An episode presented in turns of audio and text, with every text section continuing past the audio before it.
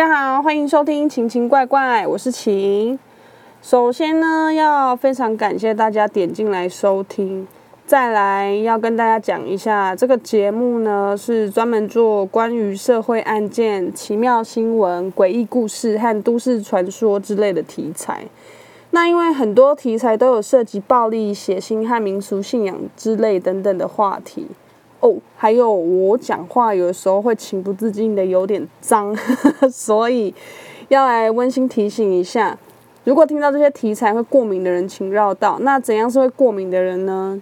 就是如果听了这些东西呢，心里觉得很不舒服的这些人，还有心智尚未发展成熟的小朋友，跟如果你听这个故事觉得哎呀好怕，晚上不敢一个人去尿尿，这个时候呢，就请按叉叉或是返回关掉，不要再进来喽。好，拜拜。好啦，因为今天这个是第一集，所以我会把大概的排版内容先和大家说一下。之后呢，我会把故事先讲在前面，我就称这个故事时间为怪怪时间。再来呢，就是聊天哈拉的时间啦，我就会称它为请情时间。如果之后有留言的话，我也会把大家的留言念在后面，或者穿插一些小故事啊，跟小新闻，或者是。你们的投稿我都会放在后面念给大家听哈。好，废话不多说了，接下来进入我们的怪怪时间。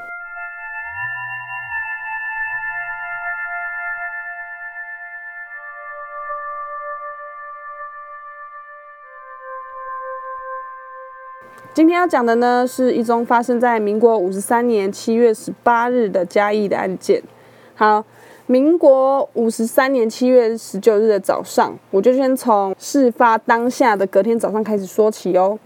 民国五十三年七月十九日的早上，位在嘉义市中山路及国华街口的流内科诊所里面，一名杨护士就像以前一样，一如往常的到了医院里面去准备上班，却看见昨天正在值夜班的谢女，她的同事谢女倒在床上。怎么叫都叫不醒哦，因为他想说谢女昨天晚上值夜班，然后会睡觉，在那边睡觉过夜嘛。可是到了上班时间，哎，你怎么还在这边睡觉啊？已经上班了，你还躺在床上，很奇怪。然后他就走过去去叫他嘛，正常人行为一定是这样。可是他发现怎么叫都叫不醒。就在这个时候呢，就有一名三轮车夫。李楠，他也是在这个地方上班的人。三轮车夫李楠，好，讲到三轮车夫，为什么会有三轮车夫这个东西呢？就是因为我们这个故事的时空背景是在民国五十三年。那民国五十三年呢，就是戒严的时期啦。那戒严的时期呢，就是比较复古的年代，当然有三轮车夫这个行业是非常正常的。好，那这个李楠呢？也来上班喽，他就看到这个状况，然后就说了一句：“啊，我知道谢女昨天晚上有吃过敏性鼻炎的药，那是不是因为这样才醒不来啊？”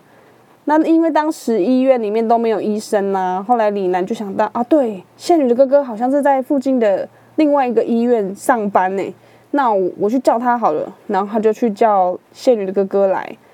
那谢女的哥哥呢，也听到这个状况，就立马奔来，就看到自己的妹妹，然后躺在床上，怎么叫也叫不醒，大家都开始非常的慌乱。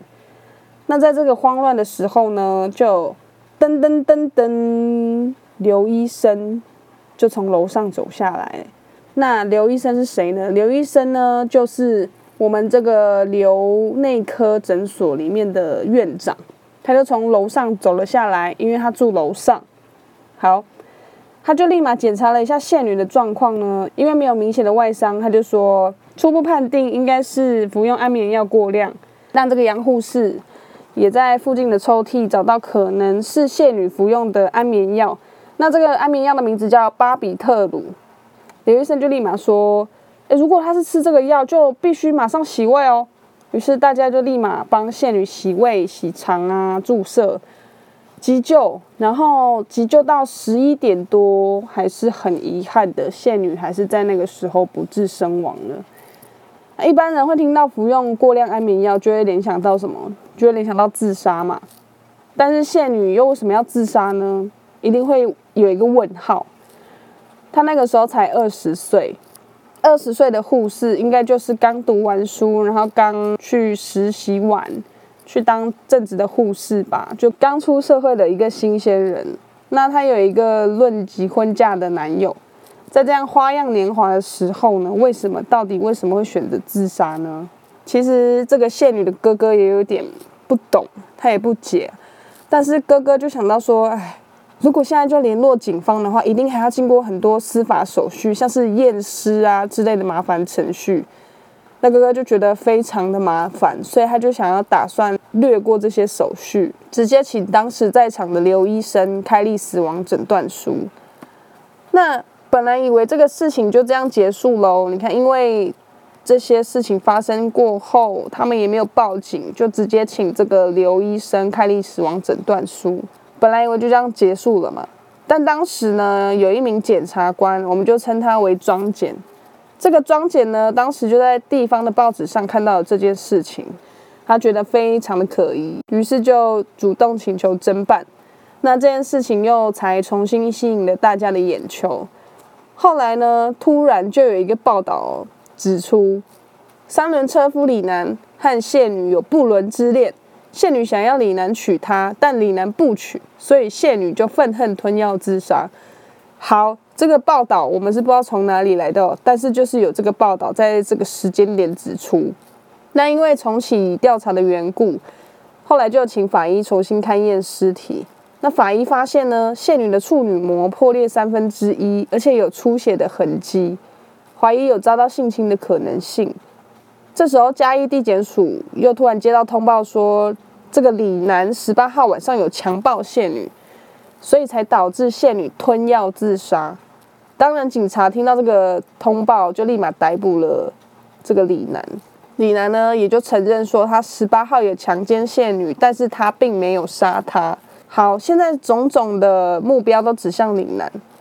有报道指出，说是李楠跟他有什么不伦之恋，blah blah blah 之类的。再就是有人通报，说是李楠强暴谢女，然后才导致谢女吞药自杀，blah blah blah 之类的，全部都指向李楠。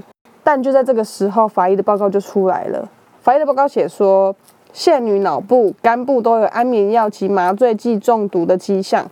但是肠胃并没有任何的毒物反应，证实了他不是口服这些安眠药，是被人用注射而致死的。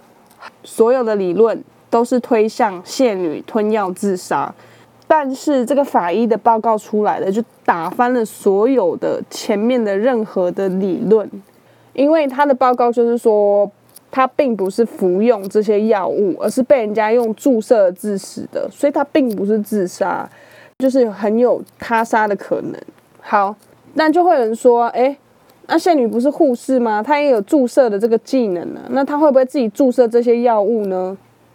正常来讲，哈，如果你真的想要自杀，你旁边就有那个药丸，那你还会很搞刚的哦，慢慢的把这个药先磨成粉，然后再加什么东西，加什么东西，然后放到那个注射筒里面，再给自己注射自杀死亡吗？当然不会嘛，但就是直接把药吞吞掉啊！因为我马上就要自杀，我就是有这个决心的话，一定就直接吃下去嘛。还有，其实那个自己注射的伤口和别人帮你注射的伤口也长得不太一样啊。那这个谢女手上的伤口呢，就比较偏向是别人帮她注射而造成的。好啦，这些报告呢，就打脸了李楠的自白了，因为他刚刚自白说我没有杀他。可是他的报告出来，就是说是他杀为可能性最大。这时候检察官就拍桌啊，就恶狠狠盯着李楠说：“你不止强暴了谢女，你还杀了她。”好了，刚刚那个拍桌和恶狠狠盯着他是我自己讲的哦，想说这样比较画面，好像没有。好了，李楠这个时候就知道有这份报告出炉啊，那他就想说完蛋了，我也不能再狡辩了。也没办法再隐瞒下去了，就当场翻供说这件事情其实不是他做的，是谢女死后刘医生把他叫到办公室，胁迫他，他利用他一些好处呢，就让他去背黑锅，还教了他要这样讲。当然，检察官就开始调查了刘医生，就发现，在刘医生的身上有非常多的疑点。好，第一个死亡诊断书，刚刚有讲到谢女的哥哥因为想要略过麻烦，所以直接请刘医生开立死亡诊断书嘛。结果刘医生开立的死亡诊断书里面呢，你们知道他写什么吗？他的死因竟然写成肺水肿。真的傻眼，那完全完全八竿子打不着的死因，他竟然写肺水肿。他明明就在帮他那边急救，然后初步判定说他是吞药自杀，然后还帮他洗胃、洗肠、注射急救，结果后来就写成是肺水肿的这个死因，一定很怀疑呀。再就是，其实身为医生都会知道自杀是不能开立死亡诊断书的。所以这个就更加可疑了。你说他是自杀，啊又开死亡证明，啊又说他肺水肿，真的是非常非常的怪。好，第二个就是不在场证明，他也没有办法清楚的交代他的不在场证明。再来，还有他的急救方式是错误的。正常来说，这个巴比特鲁药物中毒通常是给予解药来解毒。那如果你医院里面没有解药，为什么不送去大医院，然后要直接洗胃？这也非常的可疑哦。最重要就是他住在楼上，他离案发现场超近的，所以当然可以很合理的怀疑是不是他作案呢？这个时候检察官就逮捕，然后讯问这个刘医生呐。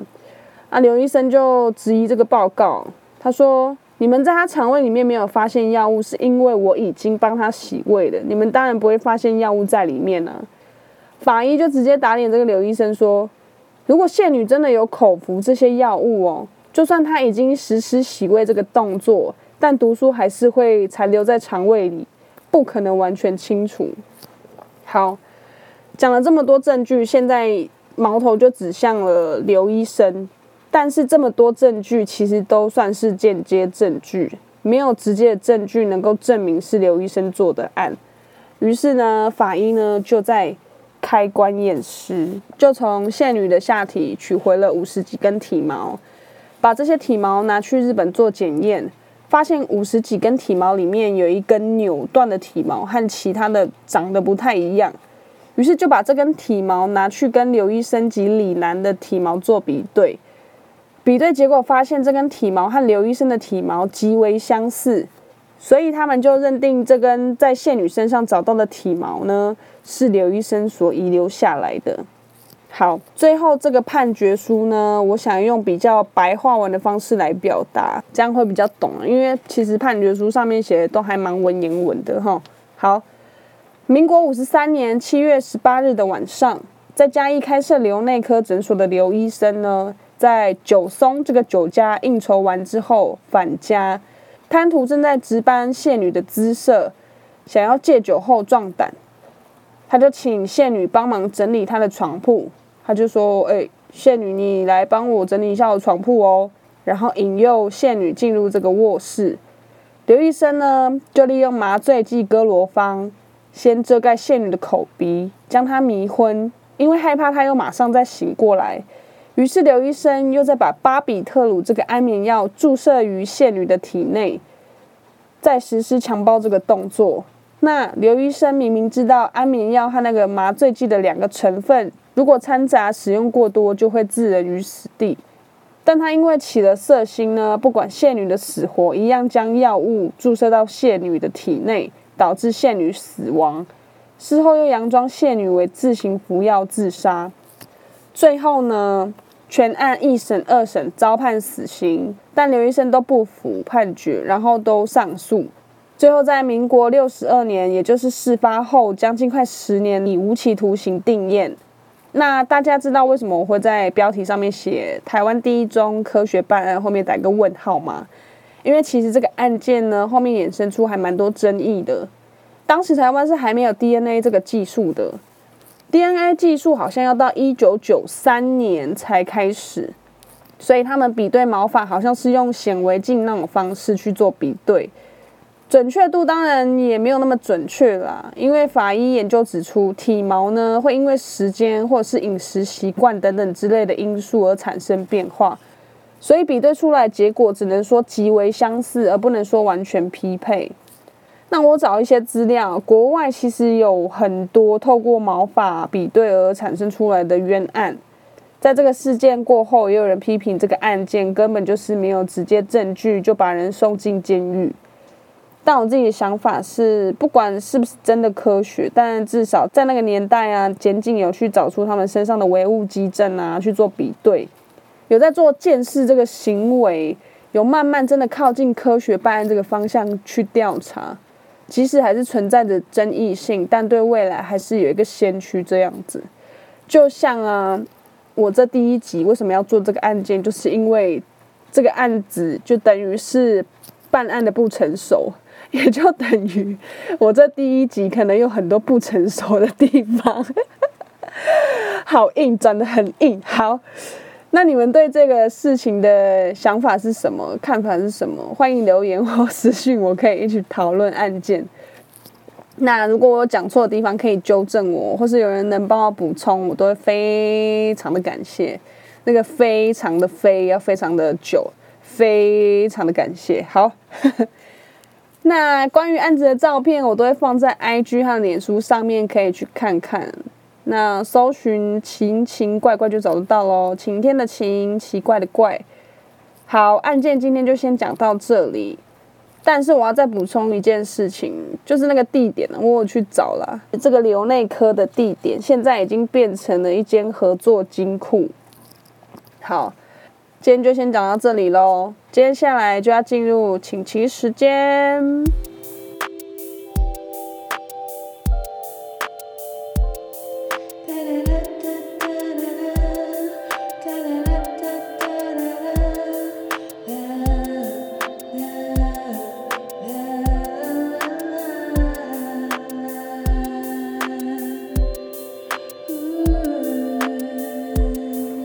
我前面有提到，我会利用这个时间念出我筛选后的留言，当然也是要有人留言的话了，和分享一些我找到的小故事，也可能是小新闻，或是各位投稿的故事，或是废话，就聊废话这样子，自言自语一下。好，那今天呢，要来分享一个小新闻，因为这次案件我们的嫌犯是一名医生嘛，那我想要再分享一个关于医生的案件。但这个医生不是嫌犯，是一名勇者。最近大家一定都有看到这则新闻。五月十五号这一天，有一名台裔美国人在美国的台湾基督长老教会里发动了一宗枪击案。很遗憾的，这场枪击案造成了一死五伤的结果。那这其中的一名死者呢，就是那个医生郑医生哈。事情发生当下呢，这个郑医生就立马义无反顾的去用肉身去阻挡枪手。所以导致了他自己身中多枪而倒地不治。警方也说，因为郑医生用这个肉身去挡子弹的行为，解救了在场非常多人。他们说，如果没有这个行为，就一定会衍生出一场大屠杀。美国的政治人物就开始公开谴责这个行为，以及枪支暴力这件事情。哇，你们听到舍身救人呢，超厉害的。他把医生的本质直接发挥的淋漓尽致，哎，大家都知道医生的本质就是救人嘛，呃，上面那个嫌犯除外了，啊，医生的本质就是救人嘛，那他当下第一个反应不是逃跑，而是用肉身去挡，真的超尊敬他的。我们人的第一个反应应该就是逃跑吧。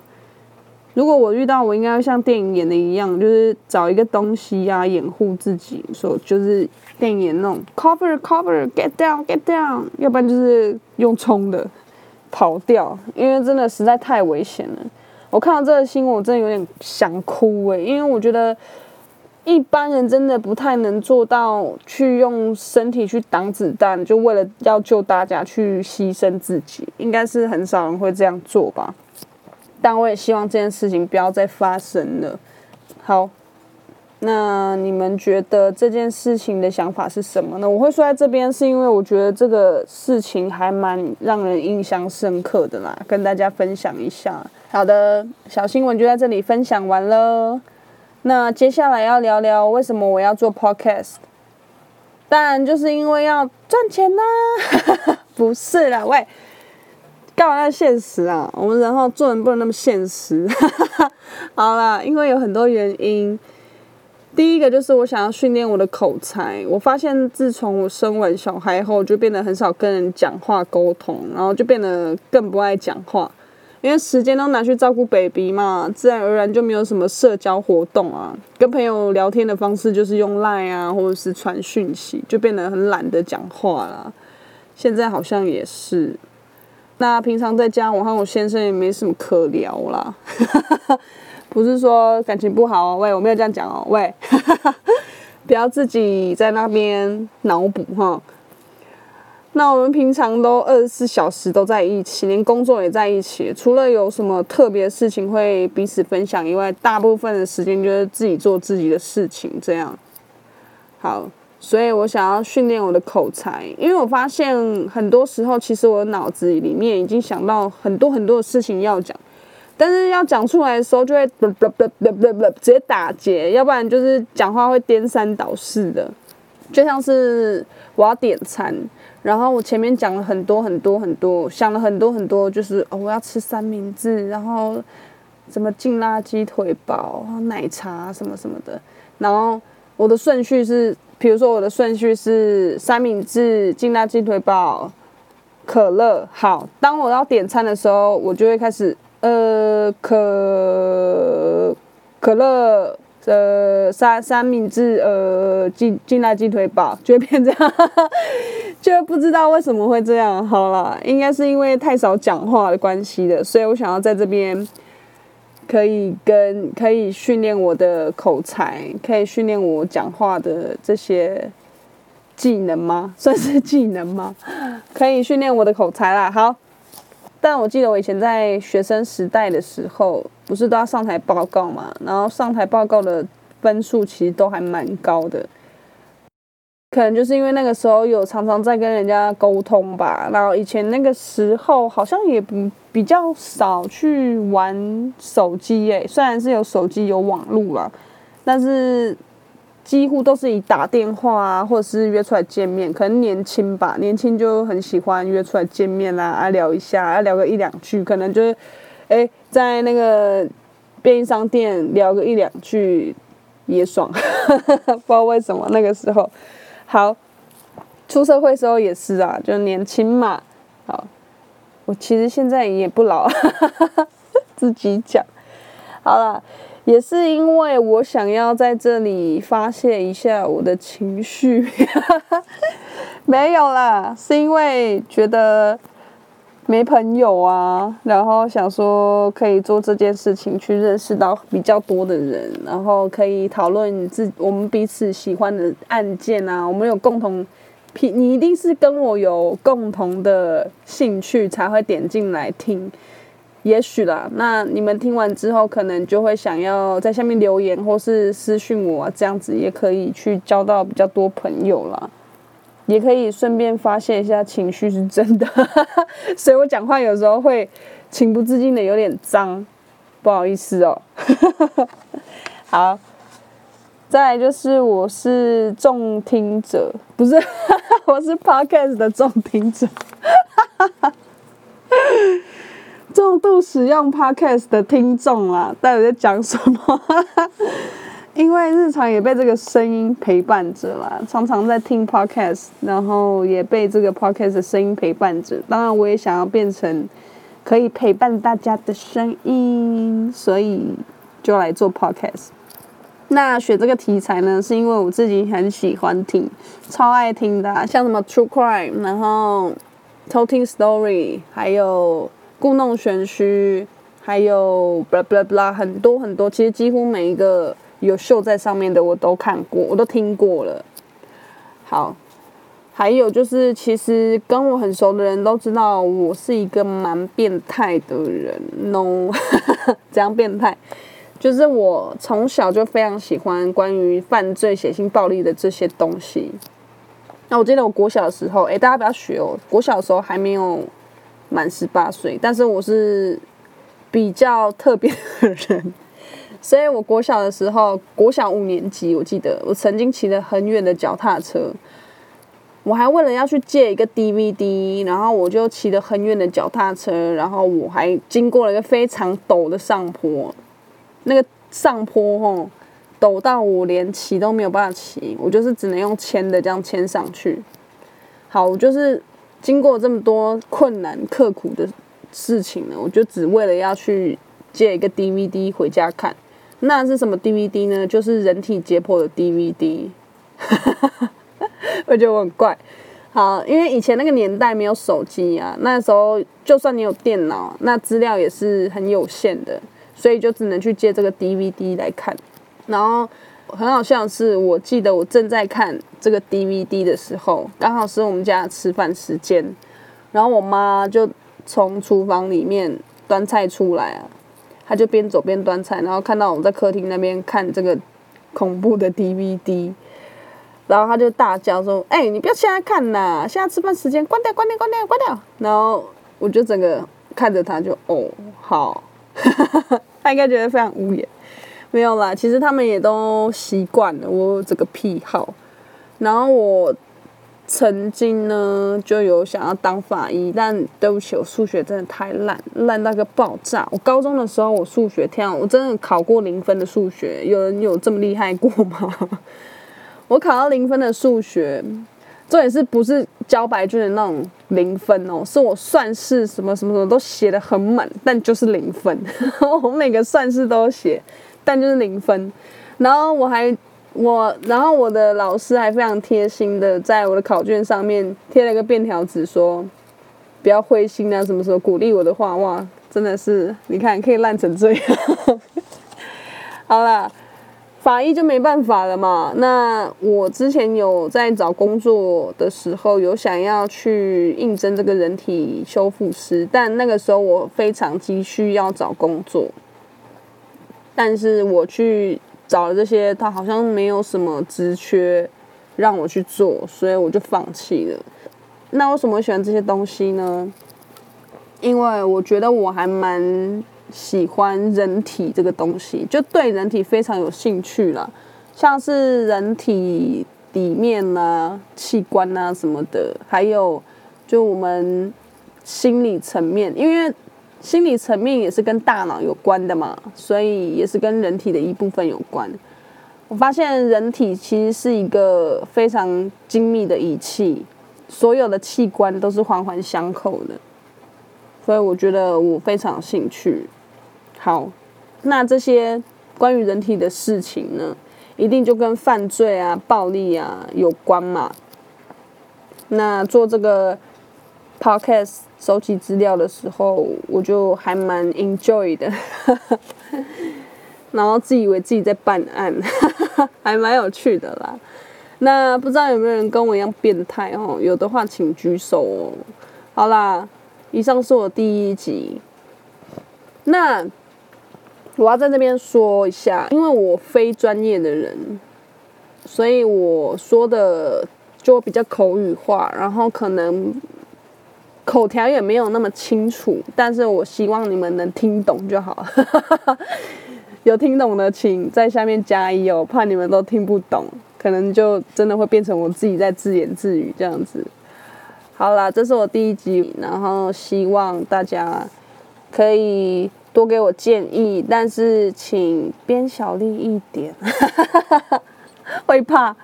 好啦，如果有任何问题，都可以私询我或留言，或是投稿。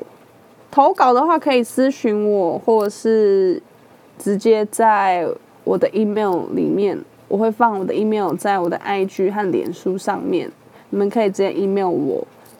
因为怕，如果你怕留言会给人家看到的话，就可以直接 email 或者是私询我。